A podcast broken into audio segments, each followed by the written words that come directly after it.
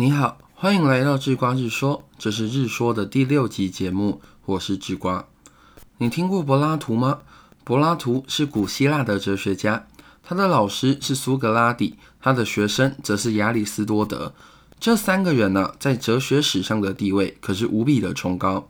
师徒三辈呢，在后世被尊称为希腊三哲人，其中柏拉图是古希腊第一个系统性的哲学家。他有一本著作叫做《理想国》，书中结合了军事、政治、教育、文学、经济学与心理学等内容，可以说是包罗万象、面面俱到了。那柏拉图的地位啊，到底有多高呢？英国哲学家怀海德啊，曾经做过这样的评价，他说：“西方两千多年来的哲学思想啊，仅仅是柏拉图的注脚而已。”那柏拉图的思想体系啊，牵扯到了范围很广。但毕竟是哲学嘛，对于智瓜这样的外行人来说，也不必真的细细追究他们的门派与思想，只要有个大概念就好了。所谓哲学，就是探究与思考真理的学问。诶，那柏拉图是怎么探究与思考真理的呢？这就得提到柏拉图在《理想国》中著名的洞穴寓言了。请你先想象，有一群人从出生开始啊，就生存在一个山洞里面。并且他们一辈子都被一个锁链给束缚着，连转身都不行啊！他们只能直直的向山洞里面看。那可以想象哈，晚上的时候，洞口外偶尔会有零星的人举着火把经过吧？或是白天的时候呢，外头熙熙攘攘的人群可能将外面的影子投射在山洞里面。这个时候啊，生存在山洞里的那群人就会认为，哎，影子是真实的存在。甚至可能会将影子膜拜成神，毕竟啊，他们能看到的也只有这些影子了。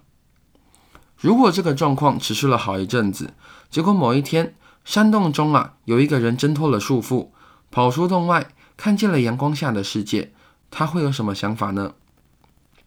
柏拉图说啊，首先他会感到极度的不适，毕竟过去习以为常的真理正在受到严峻的挑战。再来。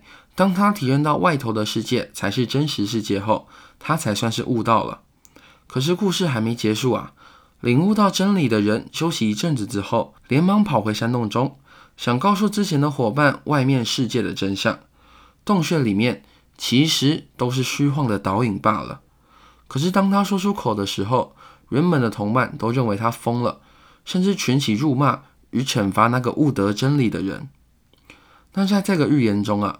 柏拉图把洞穴比喻成表象世界，也称为现象；将外头的世界呢比喻成理型世界，也称为本质。而挣脱束缚者，则为发现真理者，也叫做哲学家。撇开复杂的哲学词汇啊，我们打一个现代一点的比方：洞穴就是假新闻，外头的世界呢就是真实的世界。那洞穴里的人，我们叫做同温层；挣脱束缚者。就是会思考的人。透过洞穴预言可以发现，挣脱束缚的人必定是少数追求真相的人，而且他们也一定是会被众人误会、被众人所指责的人。现在的我们啊，面临比古希腊时期更严峻的挑战。